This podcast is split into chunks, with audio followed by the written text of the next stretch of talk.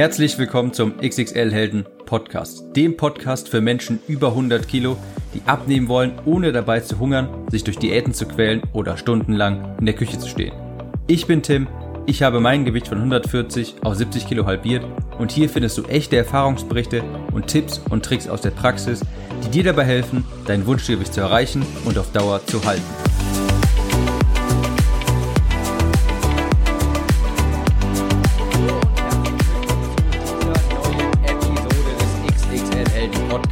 Ich bin Tim, ich bin richtig gut drauf, denn ich habe vor kurzem alles Notwendige in die Bahn geleitet, um mein neues Buch Klick im Kopf, die zweite Auflage demnächst auch erhältlich zu machen, für euch bestellbar zu machen. Glaubt mir, da ist immer eine, ein sehr großer Rattenschwanz dran. Um, da ist noch viel mehr dabei, als einfach nur das Buch zu schreiben, online zu stellen und so weiter. Aber darum soll es gar nicht heute gehen. Es geht um eine wichtige Frage, die mir häufig gestellt wird und auch schon sehr lange gestellt wird. Und die ist, wie bewege ich andere zum Abnehmen? Die Frage bekomme ich meistens entweder von besorgten Eltern, die ein übergewichtiges Kind haben und mich fragen, Tim, wie schaffe ich es, mein Kind auf die richtige Bahn zu lenken, es ein wenig zum Abnehmen zu motivieren oder besser gesagt zur gesunden Ernährung zu motivieren. Das ist die eine Seite. Und die andere Seite ist der, ich sag mal, besorgte Freund, der einen besorgten, der einen übergewichtigen Freund hat, der abnehmen muss. Also einerseits fragen mich Eltern, wie die das Übergewicht der Kinder in den Griff bekommen können und andererseits, wie schaffe ich es, schaffe ich es, einen guten Freund, der übergewichtig ist, zum Abnehmen zu bewegen. Die Fragen möchte ich heute beide beantworten und ich fange auch erstmal mit dem Szenario des übergewichtigen Kindes an, denn der übergewichtige Freund, das ist eine etwas längere Geschichte. Also, das übergewichtige Kind. Das ist natürlich ein heikles Thema, denn wir wissen alle, je nachdem, wie alt das Kind ist, ist es natürlich auch geistig noch ganz anders entwickelt. Häufig ist das so natürlich, dass Kinder in so einer generellen Trotzhaltung sind. Die wollen das einfach nicht hören und es ist ganz einfach, da jemanden sehr schnell vor den Kopf zu stoßen und eine Trotzreaktion herbeizurufen. So reagieren Kinder nun einfach mal. Und dann, je nachdem, wenn man das nicht geschickt macht, verschließen sie sich dem Thema komplett. Das war bei mir als Kind nicht anders. Mir wurde gesagt, dass ich doch mal abnehmen soll. Und das ist ja ganz furchtbar, dass ich zu viel esse. Und ich habe mich dem gegenüber dann einfach noch mehr verschlossen. Ich war ein Kind und ich habe trotzig reagiert. Eigentlich ist das ja schade, dass das Kind so reagiert, weil die Eltern machen das ja aus einer Position der Sorge und des, des also die sorgen sich ja um das Kind und wollen dem eigentlich nur das Beste. Das ist ja eigentlich ein guter Gedanke hinter, aber das erzeugt meistens den gegenteiligen Effekt. Das funktioniert also nicht. Nicht sowas wie, versuch doch mal hier diese Sportart oder sowas. Oder morgen isst du jetzt mal das hier und das ist gesund. Ja? Am Wochenende machst du mal dieses Programm hier oder sowas. Dann gehst du mal zum Sportverein oder sowas. Funktioniert ganz, ganz selten. Auch ganz selten sowas wie durch die Blume. Guck mal hier, dein toller Kumpel, der hat aber so viel abgenommen und so weiter. Funktioniert in den allerseltensten Fällen. Und ganz besonders auch nicht so direkte Fragen. Da habe ich auch schon Geschichten, Geschichten gehört von Eltern, die das ihren Kindern ihre Kinder gefragt haben, teilweise vor anderen Leuten, ey, wann nimmst du denn endlich mal ab? Das ist doch furchtbar, du bist schon so dick und sowas. Damit kann man einen echten, bleibenden Schaden in den Köpfen dieser Kinder oder Jugendlichen noch erzeugen. Die Lösung hier, die ich immer vorschlage, ist, ein gutes Vorbild zu sein. Ein gutes Vorbild zu sein, ohne dabei gleichzeitig zu aufdringlich zu sein. Also selbst frisch kochen, Gemüse essen, etwas für sein Gewicht tun und das vorleben, wie es funktionieren kann und natürlich auch überall Hilfe anzubieten, wo man Hilfe anbieten kann. Einfach zu sagen, ich unterstütze dich dabei, falls du das machen möchtest, aber mit dem Brecheisen, das anderen Leuten aufzuzwingen, das funktioniert sehr selten, gerade bei Kindern oder Jugendlichen, Heranwachsenden so das muss schon etwas von ihnen, von ihnen selbst kommen. Und wenn sie sehen, wie man als Vorbild lebt, dass man selbst sich gesund ernährt, dabei abnimmt, Sport macht, ich denke, das ist die beste Herangehensweise, denn zu starke Konfrontation bei Kindern oder Jugendlichen, Heranwachsenden, ich sag mal so irgendwas so bis 16 Jahre oder sowas, funktioniert selten, da ruft man eher eine Trotzreaktion hervor. Also mit dem Brecheisen und mit Strenge und ich verdonnere dich jetzt zu Sport und so weiter, das führt eher dazu, dass sich die Person verschließt. Deshalb sei in diesem Fall ein gutes Vorbild und biete deine Hilfe an, falls das Kind mal auf dich zukommt. Das ist also die eine Situation. Was ist, wenn ich ein übergewichtiges Kind habe, ein übergewichtiges jugendliches Kind oder 8 bis, keine Ahnung, 8 bis 16, irgendwie sowas. Ich denke, da ist es einfach besser, ein Vorbild zu sein. Wie ist das aber jetzt, wenn man ein übergewichtigen oder auch stark übergewichtigen Freund hat oder Bekannten, wo man weiß, der muss irgendwann jetzt in wirklich naher Zukunft mal etwas dagegen tun. Der hat die ganze Zeit jetzt schon zugenommen und wenn das so weitergeht, dann wiegt der irgendwann 200 Kilo oder sowas. Was ist, wenn ich so einen Bekannten oder Freund habe? Das ist ein bisschen anders. Dazu muss ich auch ein bisschen weiter ausholen. Es gibt einen sehr renommierten Psychologen, der sagte, ich glaube, es war Richard Dawkins, ich bin mir aber nicht ganz sicher. Ein sehr renommierter Psychologe, der sagt, Menschen über 25, die älter sind als 25, die ändern sich kaum noch. Der sagt, er behauptet, die geistige Entwicklung die ist erst mit 24, 25, 26 so um den Dreh abgeschlossen. Mit 18, 19 so spätestens ist eigentlich die körperliche Entwicklung abgeschlossen. Da werden wir alle nicht mehr größer. Ja? Aber geistig entwickeln wir uns schon noch länger weiter. Ich denke, das können auch viele bezeugen. In den Jahren 18 bis 25, da wird man ganz häufig sogar noch ein ganz anderer Mensch. Man entwickelt neue Glaubenssätze, man entwickelt neue Ansichten von der Welt und so. Man entwickelt sich einfach weiter und hat, bekommt auch meistens noch einen größeren Horizont. Viele Leute gehen dann irgendwie ins Ausland und sind auf einmal ein ganz anderer Mensch. Man entwickelt sich einfach weiter. Man ändert noch die Moralvorstellungen, die Glaubenssätze, die Ansichten über die Welt, Politik und so weiter. Und mit 25, so ungefähr, plus minus zwei, laut diesem laut dem Psychologen, wie gesagt, ich glaube, es ist Richard Dawkins, mit 25 plus minus 2 haben wir eigentlich so die meisten eine grobe Vorstellung davon entwickelt, wer wir sind, was wir für Ansichten haben und so weiter. Und das ändern wir dann auch nur noch sehr selten. Und wenn wir das ändern wollen, dann geht das nur durch viel Schmerz, Angst und Furcht, durch wirklich negative Emotionen, wenn wir diese Emotionen aktiv spüren. In den Alter, Im Alter davor, 18 bis 25, kann das auch noch sehr wohl der Fall sein, dass wir uns aus einer gewissen Selbstfürsorge weiterentwickeln. Dass wir denken, okay, vielleicht mit 22 denkt man sich, ich müsste jetzt mal was gegen mein Übergewicht machen, dann werde ich gesund. Und dann kann das durchaus noch ein Motivator sein, einfach dieser Gedanke, dann ein gesundes Leben zu führen. Aber über 25 ist das in den seltensten Fällen der Fall, dass jemand sich einfach aus purer Selbstliebe dazu entscheidet, jetzt doch mal abzunehmen. Wenn du beispielsweise mit 37 arbeitslos bist und das warst du schon die letzten zwölf Jahre, dann ist das unwahrscheinlich, dass du auf einmal eine neue Arbeitsmoral entwickelst und dir denkst, ach, ich würde jetzt gern mal wieder arbeiten.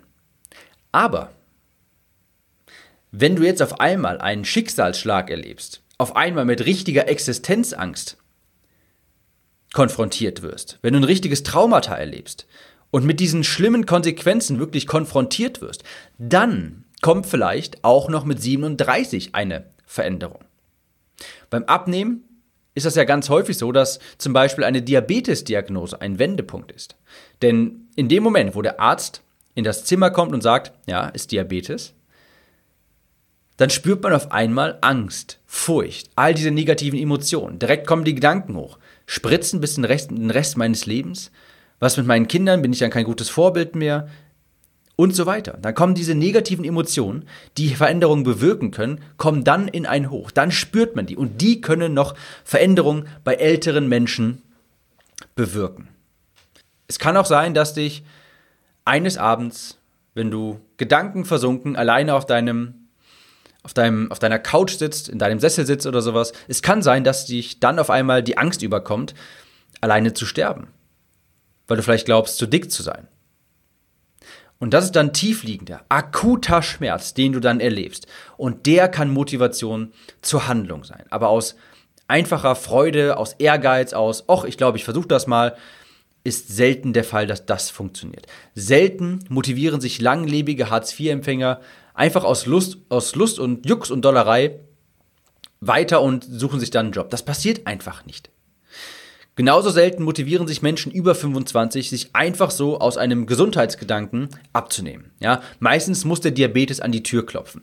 Das ist jedenfalls so die These von dem Psychologen. Wie gesagt, ich meine, sein Name war Richard Dawkins. Das vorausgeschickt. Ja, also man muss den Leuten schon manchmal einfach, man muss die Leute mit den Konsequenzen, mit den Schmerzen schon konfrontieren.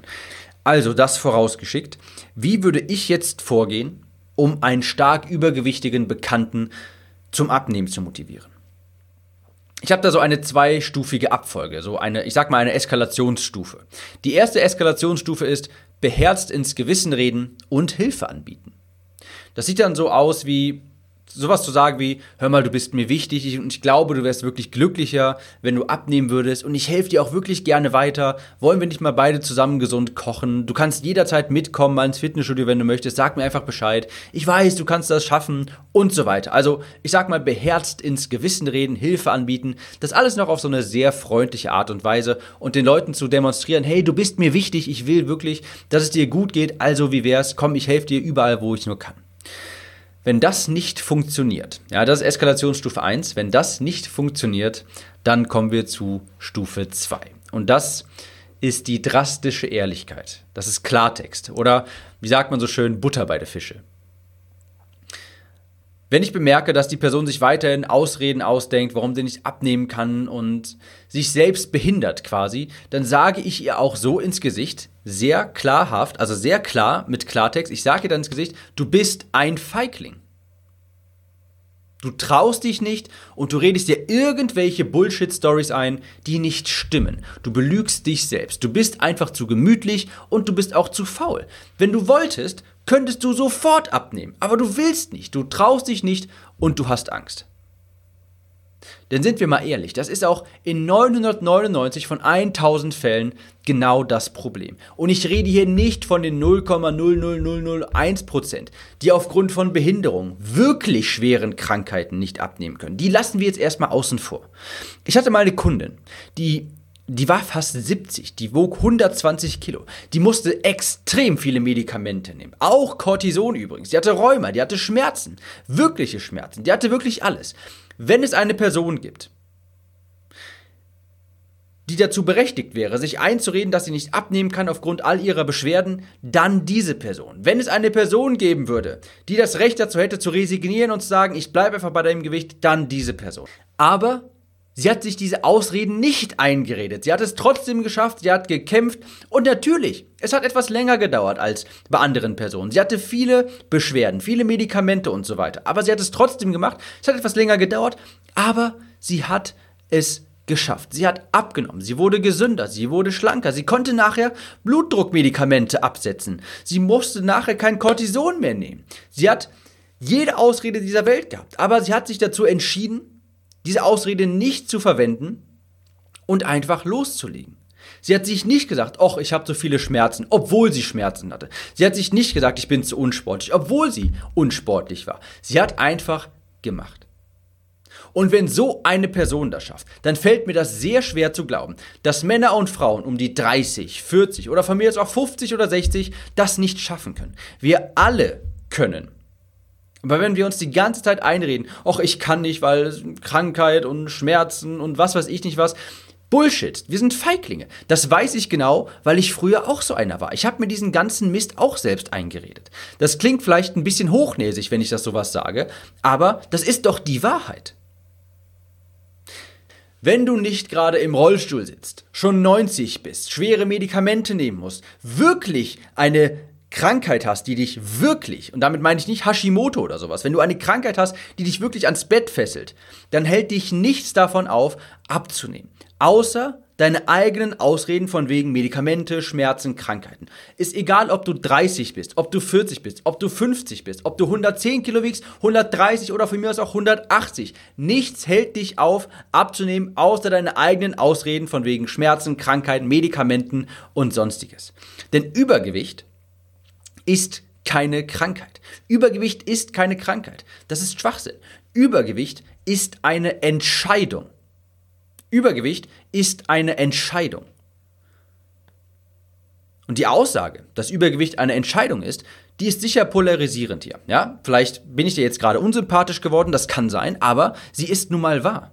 Ich rede hier nach wie vor nicht von den 0,0001% der Menschen, die wirklich eine Lähmung haben, die im Rollstuhl sitzen, was weiß ich nicht was. Das sind echte körperliche Behinderungen, wo man sagen kann, klar, die können einfach nicht abnehmen. Ja, damit meine ich wirklich sowas wie Lähmungen. Aber ich meine damit nicht Hashimoto, Rheuma oder ein bisschen Rückenschmerzen. Stell dir vor, das haben ganz viele Leute und die schaffen es trotzdem. Es gibt immer jemanden, der ist älter als du, der ist übergewichtiger als du, der hat noch mehr Schmerzen als du und der hat es trotzdem geschafft. Gibt es immer. Wenn du im Grunde gesund bist. Ja, also vielleicht hast du den Blutdruck ein bisschen hoch, vielleicht schmerzen die Knie so ein bisschen oder der Rücken. Also wenn du halt diese Begleiterscheinungen vom Übergewicht hast, aber im Grunde gesund, dann hält dich nichts auf abzunehmen. Außer du selbst. Wenn eine fast 70 Jahre alte, hochkranke Frau mit hunderten Beschwerden es schafft, was bist du denn für ein Feigling zu behaupten, dass du es nicht schaffen kannst?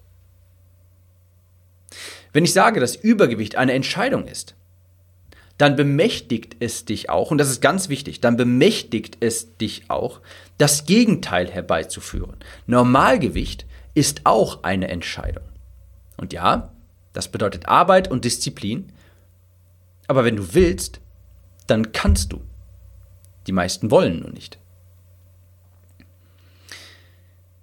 Genau sowas sage ich diesen Personen dann. Das ist wirklich Klartext und natürlich, manchmal ist das so, dass die Leute dann einfach komplett verschließen, sich komplett verschließen und mir sagen, ich sei hochnäsig und arrogant und was weiß ich nicht was. Manche wollen das einfach nicht hören.